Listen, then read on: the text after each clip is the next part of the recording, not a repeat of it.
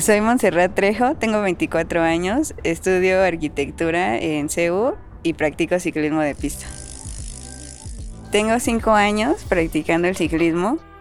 y desde que empecé fue cuando entré a la UNAM, en CEU.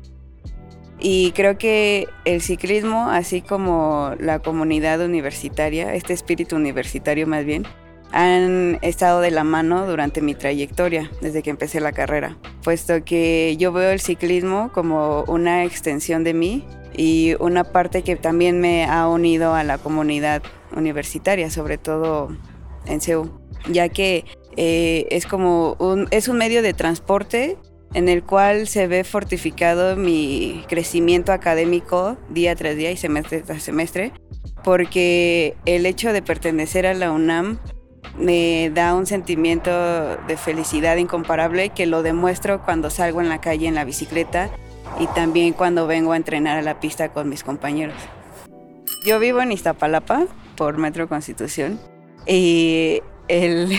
siempre, siempre que voy a la universidad me voy en bici y viceversa, ¿no? Y creo que eh, yo siendo mujer y ciclista me da un sentimiento como de empoderamiento, ya que el ciclismo me da libertad, me hace ser autónoma como lo, predica la, la universidad y creo que es un complemento, como lo mencioné antes, porque es una forma en la cual yo puedo expresarme libremente sin palabras y es usando la bicicleta.